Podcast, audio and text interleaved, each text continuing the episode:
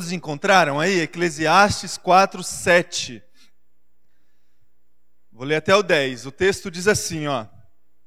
Descobri ainda outra situação absurda debaixo do sol. Havia um homem totalmente solitário. Não tinha filho, nem irmão, trabalhava sem parar. Contudo, os seus olhos não se satisfaziam com a sua riqueza. Ele sequer perguntava: Para quem estou trabalhando tanto? E por que razão deixo de me divertir? Isso também é absurdo. É um trabalho por demais ingrato.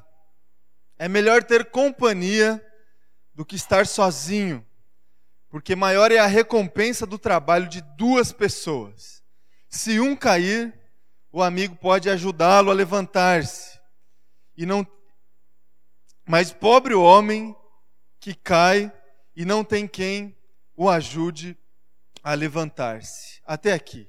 Convidar você a fechar os teus olhos mais uma vez, colocar a tua, tua vida, a tua atenção, teu coração na presença de Jesus.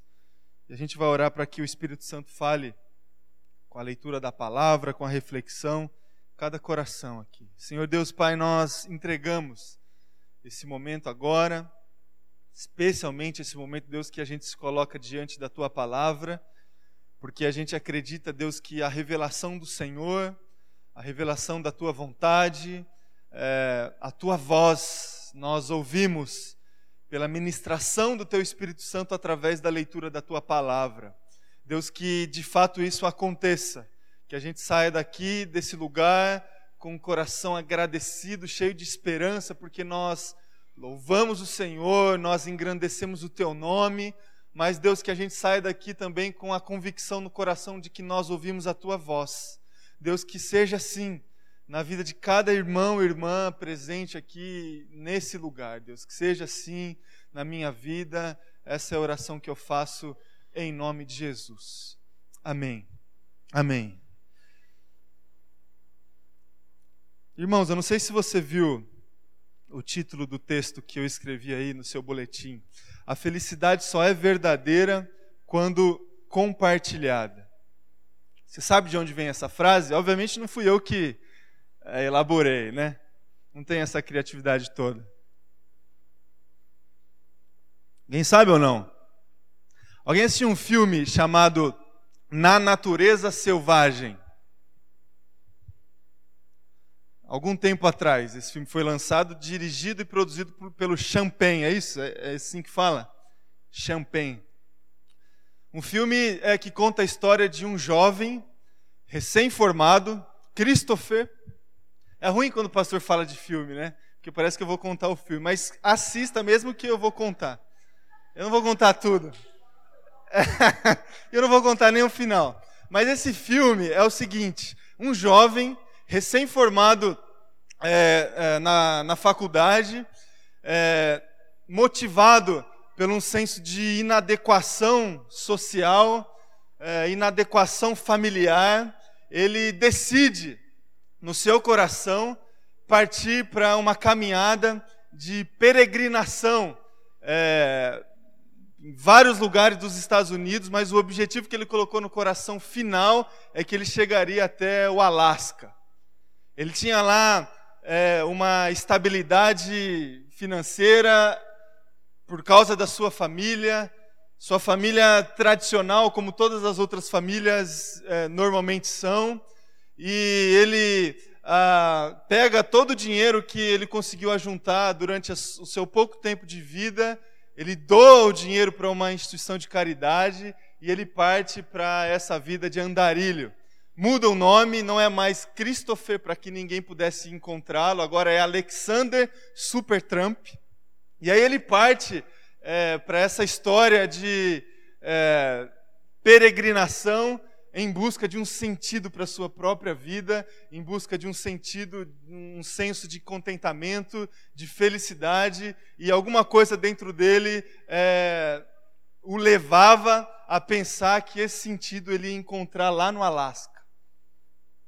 E aí ele parte na direção desse objetivo que ele colocou no coração.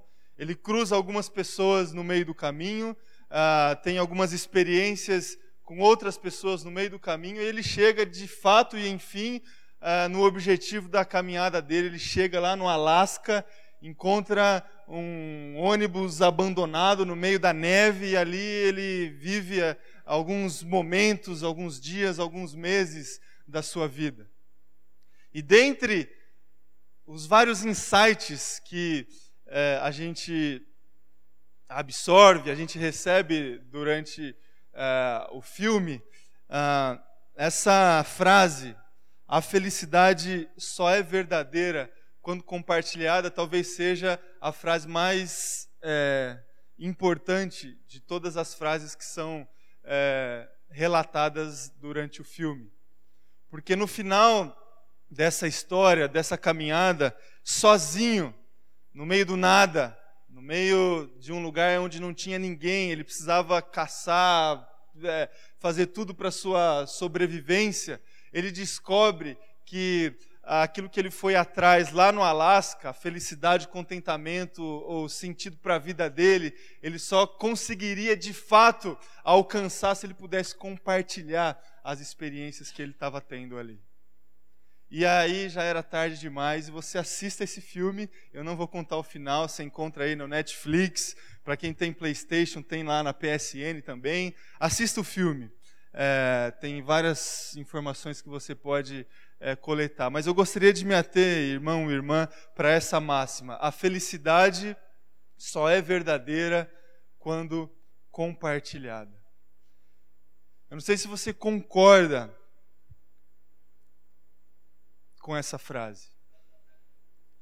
A gente tem estudado aqui desde o primeiro domingo do, do mês de janeiro sobre algumas características do nosso tempo da pós-modernidade. Aí eu vou pegar um gancho aqui, Léo, nas coisas que você tem falado.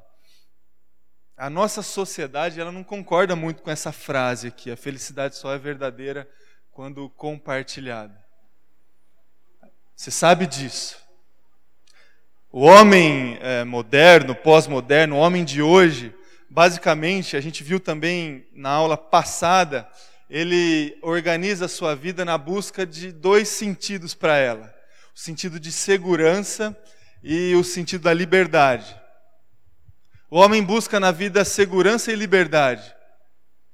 Acontece que essa busca se transforma no nosso coração em um dilema porque é impossível alcançar a segurança total e a liberdade total. Parece que essa busca se transforma de uma forma prática no nosso dia a dia numa luta de cabo de guerra.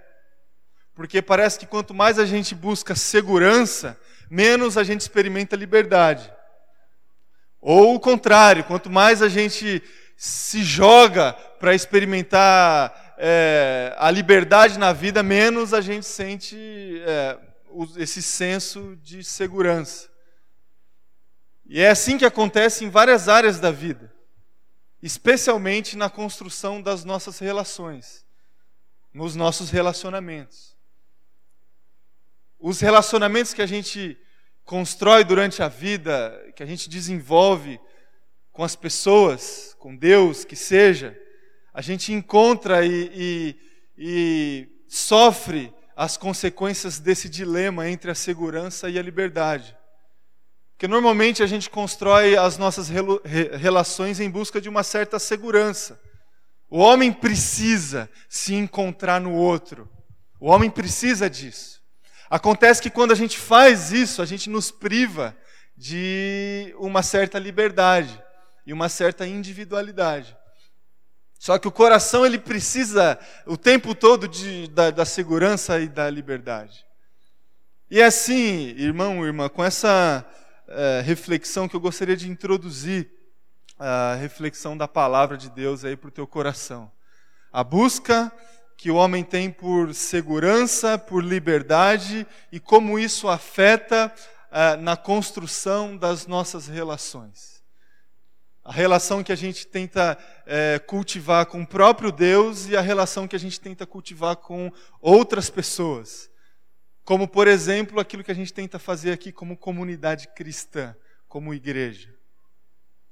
Eu gostaria de voltar lá para trás, para o relato da criação do homem e da queda. E normalmente eu faço isso, não sei se você percebeu, porque eu acredito que uh, o livro de Gênesis, Gênesis, e eu acredito que a gente vai ter a oportunidade de estudá-lo com mais é, com mais detalhes, mas eu acredito que os relatos do livro de Gênesis nos ajuda a entender muitas coisas em relação à nossa vida e ao nosso comportamento. Relato da queda, você conhece. Deus tinha, é, Deus que é relação na sua essência, que é a comunidade na sua essência, ele cria o homem com o único objetivo de partilhar dessa comunidade desse relacionamento.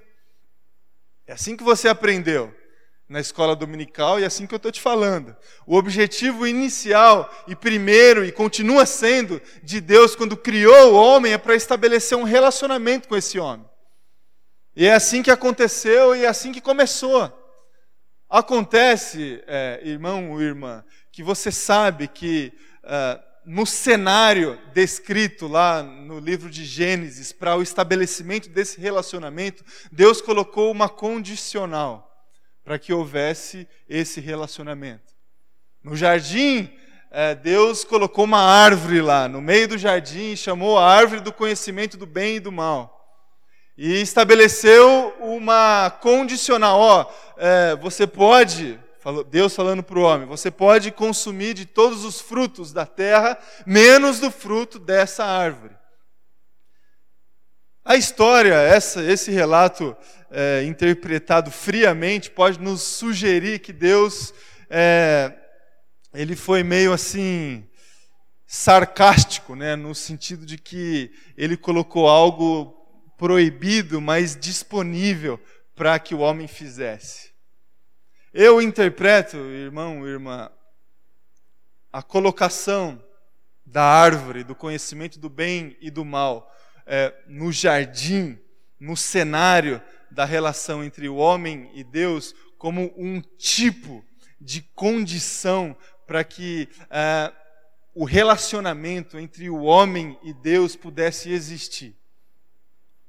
Sem a árvore do conhecimento do bem e do mal, não existiria relacionamento entre homem e Deus. É uma condicional. Daquelas óbvias assim. Você tem o desejo de viajar para a Europa, por exemplo. E você coloca no teu coração que você vai para a Europa de carro. E aí alguém te fala assim, ó, não, não dá para ir de carro. A condição para você viajar para a Europa é você tem que ir ou de avião ou de navio. É condicional, daquelas óbvias.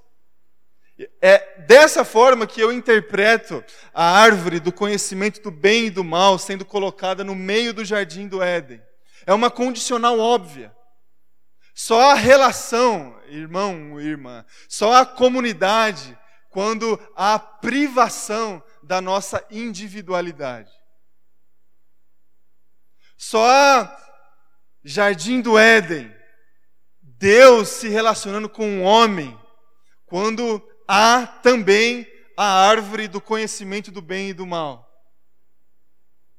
Só a relação, só há pessoas se relacionando de uma forma íntima, só há casamento, só há estabelecimento de família, só há comunidade cristã, só há igreja, quando também existe privação da nossa individualidade. Tem limites, tem situações que a gente não pode se colocar, tem ações que a gente não pode ter. A gente precisa, irmão e irmã, e você sabe disso, quando a gente se propõe a construir relacionamento, a gente precisa se policiar o tempo todo em relação ao estabelecimento da nossa individualidade. É assim é, quando a gente se relaciona com um amigo, é assim quando a gente se relaciona com o cônjuge, é assim quando a gente se relaciona com os nossos filhos, é assim quando a gente se propõe a se relacionar em comunidade aqui, como por exemplo, uma igreja como essa. Por que é assim? Porque é exatamente assim quando a gente se propõe a se relacionar com Deus. Só há relacionamento com Deus se existe privação da nossa individualidade. E você vai ler as Escrituras, do início ao fim, e você vai perceber toda a dinâmica do discipulado, da educação cristã, da mensagem do Evangelho, indo exatamente na direção contrária ao estabelecimento no, da nossa vontade, do nosso egoísmo e da nossa individualidade. Todos os textos caminham para essa direção. Por quê? Porque o objetivo primeiro lá atrás, lá atrás, o objetivo de Deus, qual é? O estabelecimento de comunidade. Estabelecimento de comunidade. Assim como ele é em essência, ele quer que a gente seja também. E para que haja comunidade, a gente precisa lidar com a árvore do conhecimento do bem e do mal nas nossas vidas todos os dias. Ela está colocada lá, não dá para tirar. É condicional, daquelas óbvias. É condicional. E eu não sei se você percebeu, irmão e irmã, a gente começou o ano com essa com esse desejo no coração de desafiar a igreja, de a gente também ser desafiado a é, caminhar esse ano de 2016 como igreja, com essa máxima no coração: construir relacionamento. Construir relacionamento. E construir relacionamento a gente não consegue é, separar muito, assim, ah, existe um relacionamento com Deus, existe relacionamento é, com, com as pessoas. Não, é, é uma coisa só. É uma coisa só. É uma capacidade só que a gente tem que ter de construir relação. Por quê? Porque a, a condicional é uma só. Quando a gente consegue lidar com a nossa individualidade, a gente está totalmente apto para construir relação. E essa relação é com Deus, essa relação é com o próximo também. E eu gostaria, irmão e irmã, de é, pontuar aqui com vocês alguns obstáculos que a gente encontra quando a gente se propõe a construir relacionamento na nossa vida, seja ele qual for seja ele com Deus, seja ele com ah, o nosso esposo, a nossa esposa, seja ele com os nossos filhos, seja ele com os nossos irmãos da igreja, a gente sempre encontra alguns obstáculos que têm muito a ver com a nossa individualidade, que eu vou pontuar aqui com você. O primeiro obstáculo que a gente encontra é o obstáculo da autossuficiência. Autossuficiência é aquela voz que vem dentro de nós que diz para nós o seguinte: ó, eu não preciso de ninguém. Eu não preciso de ninguém para viver. Eu me basto, não é? Eu me basto. A minha companhia me basta. Os meus conhecimentos, eles são suficientes para eu viver. Os meus recursos, eles são suficientes para eu conduzir a minha vida. Autossuficiência. Aliás, é, parece que é dessa forma que a gente que, que a gente organiza desde quando nós nascemos as nossas vidas para atingir essa chamada autossuficiência, não é? Nós educamos dessa forma para que a pessoa atinja um certo grau de autossuficiência. E a gente acha que isso vale para todas as relações e para todas as áreas das nossas vidas. A gente acredita, irmão e irmã, é, fielmente, que o objetivo primeiro da nossa vida é a gente não depender de ninguém. E a gente parte nessa caminhada e isso é um obstáculo, porque isso tem muito a ver com a nossa individualidade. Muito a ver com a nossa individualidade. Um segundo obstáculo que eu pontuo aí no teu coração é o seguinte: é isolamento. Isolamento. É aquela voz que é, surge dentro do nosso coração que diz o seguinte: eu não quero e eu não preciso me expor.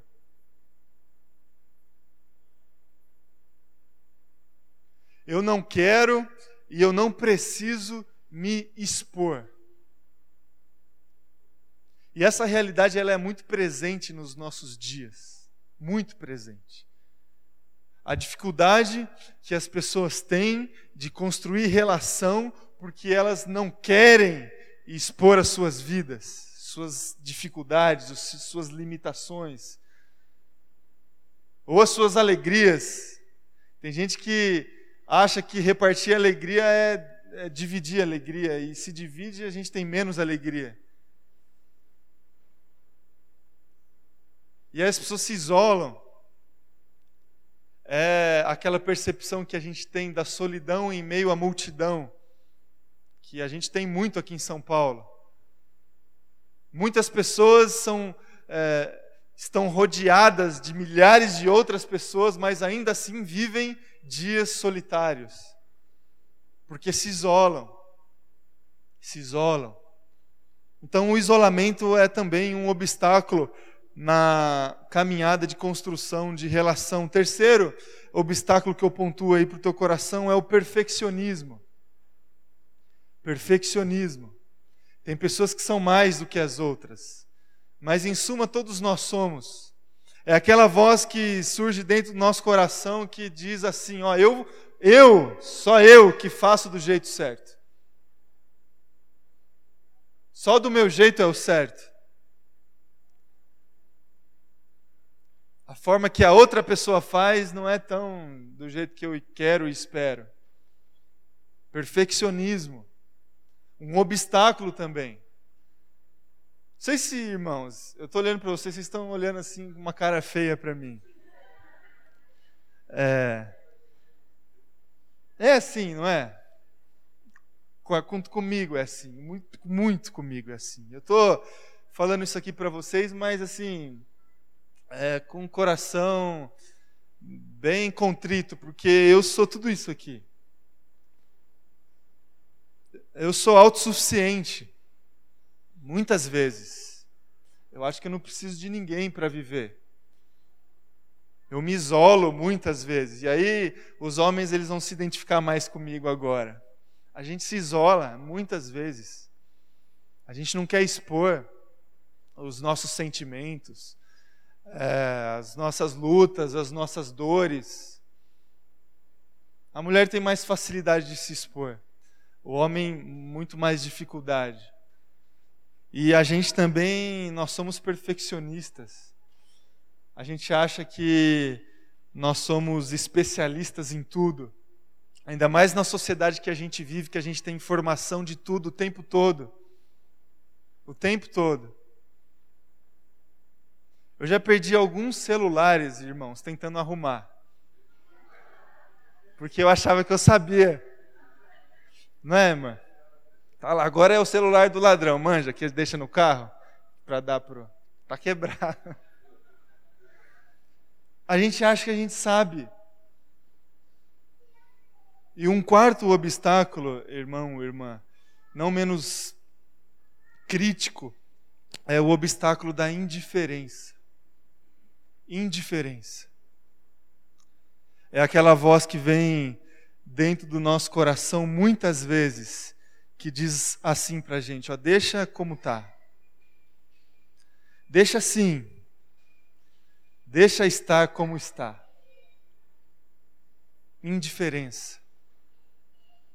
E aí o problema está diante de nós, a demanda está diante de nós, as pessoas estão diante de nós o tempo todo, a gente frequenta comunidades o tempo todo, na igreja, na família, no trabalho, é, diante dos nossos olhos, e a gente acha que deixa assim, deixa ficar do jeito que está. A gente não quer se esforçar, Porque a gente sabe, a gente sabe que se a gente se esforçar, a gente vai ter trabalho. Sabe aquela sensação que às vezes a gente tem de o seguinte: você encontra uma pessoa e você é, pensa duas vezes na hora de perguntar se está tudo bem com a pessoa, porque vai que não está, não é? Vai que não está tudo bem. Vai que a pessoa não responde no automático, sabe como a gente responde? Tá tudo bem? Não. O que é que eu perguntei, né?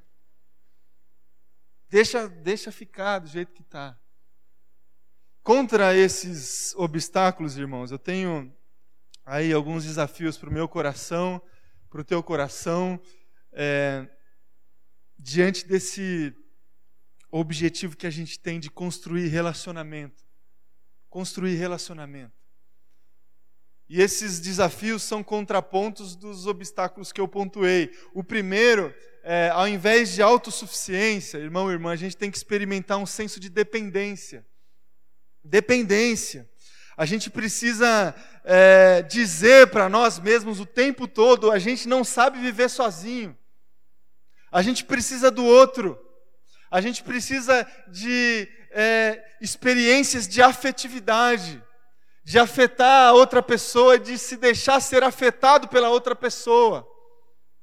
A gente precisa se encontrar no outro.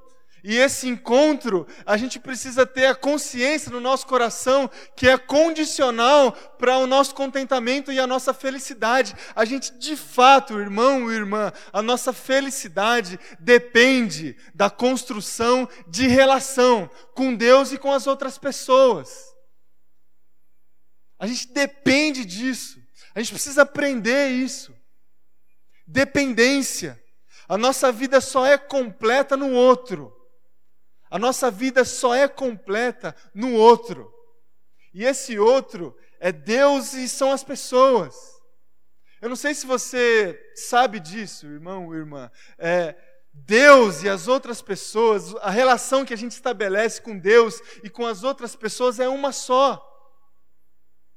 Eu não sei se você se lembra das palavras do próprio Jesus. Não existe como, irmão ou irmã, a gente dizer que nós amamos a Deus se a gente não consegue amar outra pessoa. Não tem como. Não tem como a gente dizer, cantar, orar e falar que a gente depende de Deus se a gente não consegue depender de uma outra pessoa. Não tem como. É uma é, é daquelas condicionais óbvias. Não tem como. A mesma experiência que a gente tem na construção dos nossos relacionamentos com as pessoas é a experiência que a gente tem na construção da nossa relação com Deus. Por isso que não há é, relacionamento com Deus sem pessoas. Por isso que não há relacionamentos com Deus sem igreja. Não existe, irmão ou irmã. Existe um movimento que diz que a gente pode estabelecer uh, relacionamento com Deus na nossa vida individual, dentro do nosso quarto, nas nossas leituras, na, nas, nossas, nas nossas ações devocionais individuais, e somente assim a gente pode construir relação com Deus. Isso não é verdade. Isso não é verdade. Porque a relação que a gente constrói com Deus é a mesma que a gente constrói com as outras pessoas. Por isso que existe a igreja. Por isso que existe a igreja.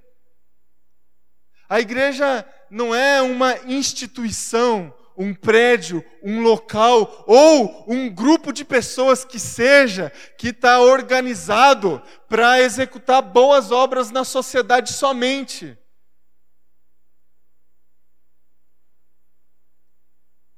Nós funcionamos aqui, irmão e irmã, como igreja, não porque a gente quer somente transformar a cidade de São Paulo através da nossa boa obra. A gente se reúne aqui como igreja, irmão e irmã, não somente porque a gente gosta de fazer culto, a gente gosta de cantar, a gente gosta de pregar, a gente gosta de ler a Bíblia e somente isso. Nós estamos aqui, irmão, irmã, nós estamos reunidos como igreja, porque sem igreja, sem comunidade, sem relação, não há relação com Deus também. Não há. Nós dependemos uns dos outros. Senso de dependência. O segundo senso que eu gostaria de trazer para o teu coração é em contraponto ao isolamento, é um senso de exposição. A gente precisa se expor e dizer o tempo todo para as outras pessoas: ó, esse sou eu. Esse sou eu. Exposição. A exposição é, das nossas vidas, quem de fato nós somos. Sinceridade e transparência. A nossa vida só é completa com transparência e sinceridade. E essa é uma dificuldade enorme que a gente encontra. Enorme de se expor. De expor a vida como ela é. A nossa vida como ela é. Você sabe disso. A gente vive é, uma sociedade das interpretações, das máscaras, dos diálogos superficiais do tudo bem, tá bem, tudo bem, oi, vamos se encontrar um dia e esse dia nunca chega.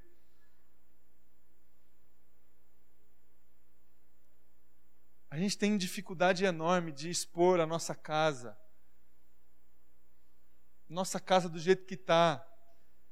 Por isso que quando a gente vai receber alguém, a gente arruma ali rapidinho. Porque no dia a dia não é aquilo. Não é? Dia a dia, chinelo, tênis, roupa, para todo lado. Se você é normal. a gente não gosta disso. A gente gosta de receber as pessoas com tudo arrumado, com tudo bonitinho. A gente precisa é, expor, irmão, irmã, a sala do jeito que ela está. Eu digo isso subjetivamente a nossa vida do jeito que é. Exposição. E é difícil exposição, porque a gente foge de exposição. A gente foge. É, é essa, essa é uma das dificuldades que a gente encontra na caminhada dos grupos pequenos aqui da igreja, por exemplo. Porque aqui, ó, todos vocês estão olhando para mim, eu que estou me expondo. E para as carecas e os cabelos de alguns aí não é? Agora na casa, está sentado um de frente para o outro. Você está olhando nos olhos de todos. E parece que as pessoas estão é, quase que te implorando: abra o teu coração, diga para mim quem você é, diga para mim o que está acontecendo com você, diga para mim o que, que você passou na sua semana. E a gente não quer isso. A gente foge de exposição foge de exposição. Por isso que às vezes frequentar uma grande igreja é muito mais bom negócio, porque lá ninguém vai saber quem sou eu. Ninguém vai saber quem sou eu. Eu sou um, número lá. Exposição. A gente precisa aprender. Terceiro lugar, humildade. Humildade em contraponto ao, contraponto ao perfeccionismo. A humildade de reconhecer que a gente tem limite, que o outro faz melhor, que nós erramos, que a gente é, nós pecamos o tempo todo e isso afeta as nossas relações e as outras pessoas erram também com a gente. E isso afeta as nossas relações. Só que para que a relação ainda exista, apesar das limitações e dos erros e dos pecados, a gente, a gente precisa experimentar a humildade. A nossa vida só é completa, irmão e irmã, na construção das nossas relações quando a gente experimenta o perdão. O perdão. Sem perdão não há relação. Porque nós não somos pessoas perfeitas. E quando pessoas imperfeitas se propõem a ser comunidade, a ser junto, a criar intersecções, a, a andar junto, a, a acolher, a, a construir junto, as, imperfei as imperfeições vão ser afloradas. E os embates vão começar, começar a ser gerados. E as lutas também. E diante das dificuldades que a gente tem é, é, com os erros das outras pessoas, com os nossos próprios erros, a gente precisa de humildade, primeiro para pedir perdão, e segundo para perdoar. Para perdoar. Humildade, e é outro, outro desafio bem, bem difícil para nós. Humildade. Nós somos orgulhosos demais. Demais. Dificilmente nós reconhecemos os nossos erros sem justificá-los nos erros das outras pessoas. Dificilmente. Quando nós reconhecemos é porque, né? Sempre é isso. Eu faço isso, mas eu faço porque meu pai faz. Porque dificilmente nós reconhecemos o erro. E a gente precisa de humildade para experimentar o perdão e de ser perdoado e de perdoar. Em último lugar, em contraponto à nossa indiferença, a gente precisa experimentar um senso de iniciativa. Iniciativa. Iniciativa. A gente precisa sair do nosso lugar para construir relacionamento. A gente precisa sair do nosso lugar. Normalmente a gente fica esperando no nosso lugar as outras pessoas construir relação com a gente. A gente, é, nós nos colocamos no, no, no lugar do receptor quase sempre. E não é assim. Não é assim. A gente precisa sair do nosso lugar, ir na direção para construir relação. Construir relação com Deus, a gente precisa agir. A gente precisa orar, a gente precisa ler a palavra, a gente precisa separar um momento para falar com o Senhor, a gente precisa fazer. Só que a tendência é o seguinte: a gente fica parado e aí Deus pela sua misericórdia e pelo seu amor, às vezes, é, por alguma experiência, alguma outra percepção, ele vem à nossa direção. Para construir relação com outras pessoas também, a gente precisa agir. A gente precisa fazer, a gente precisa cultivar, a gente precisa tomar a iniciativa. Na igreja, na comunidade também, para a gente construir relacionamento aqui dentro, para expandir o reino de Deus, a gente precisa agir, irmão e irmã. Você precisa sair do teu lugar. Você precisa, diante das críticas que você faz ou que você tem no teu coração, você precisa de alguma forma tentar sanar essas demandas que você identifica. Porque às vezes nos falta essa sabedoria. Às vezes a gente identifica alguma demanda, por exemplo, aqui na nossa comunidade, e a única ação que a gente tem é elaborar uma crítica. E talvez compartilhar essa crítica com o líder da igreja ou um irmão da igreja que seja. Só que a gente se esquece que se Deus colocou no nosso coração essa demanda, é para que a gente faça alguma coisa em relação a ela. Sair do lugar e cultivar e fazer. Iniciativa. Iniciativa. Porque, irmão, irmã, a nossa vida ela só é completa quando a gente constrói comunidade. E comunidade ela é construída. Por isso que o objetivo da nossa igreja é construir. Construir. Para que haja relação, tem que existir construção. E fica aí, irmão e irmã, esses desafios para o meu coração e para o seu coração. Se abra, se quebre, ore para o Senhor, Deus, eu não consigo restringir a minha individualidade. Porque só há isso aqui, Só há senso de dependência, só há senso de exposição, só há humildade, só há iniciativa se a gente cons conseguir restringir a nossa individualidade. Às vezes o problema está exatamente aí, você não consegue. Você não consegue.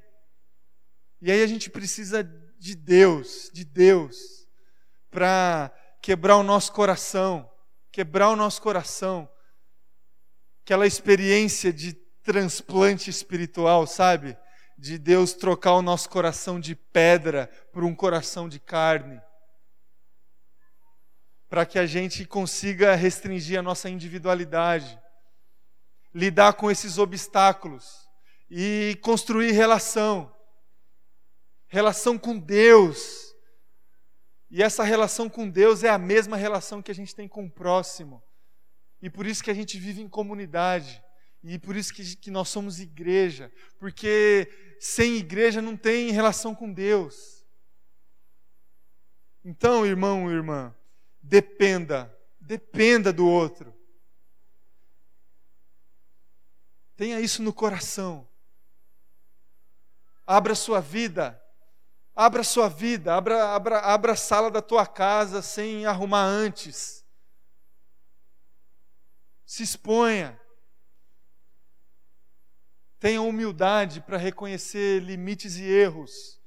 Tenha humildade para saber que os outros também têm limites e erros. E construa. Construa relacionamento. Construa relacionamento. Para que você não chegue no final da sua vida como o autor de Eclesiastes chegou. E eu concluo com o texto que a gente leu, com a percepção desse absurdo. O autor de Eclesiastes escreveu esse texto no final da sua vida, e é um, um livro amargo demais, porque ele percebe algumas verdades tarde demais. Tarde demais. E uma dessas que ele percebeu é esse absurdo de viver sozinho, de tentar alcançar contentamento e felicidade com o resultado do trabalho das nossas mãos, de tentar é, atingir o sentido para a vida sem experiências de contemplação, lazer e relacionamento. Absurdo. Só que já era tarde demais. Tarde demais também percebeu o personagem do filme que eu citei para vocês. Tarde demais, ele teve a percepção que a felicidade só é verdadeira quando compartilhada. Tarde demais. E nós temos tempo ainda. Temos tempo ainda. E eu gostaria que você fechasse os seus olhos agora. A gente vai orar.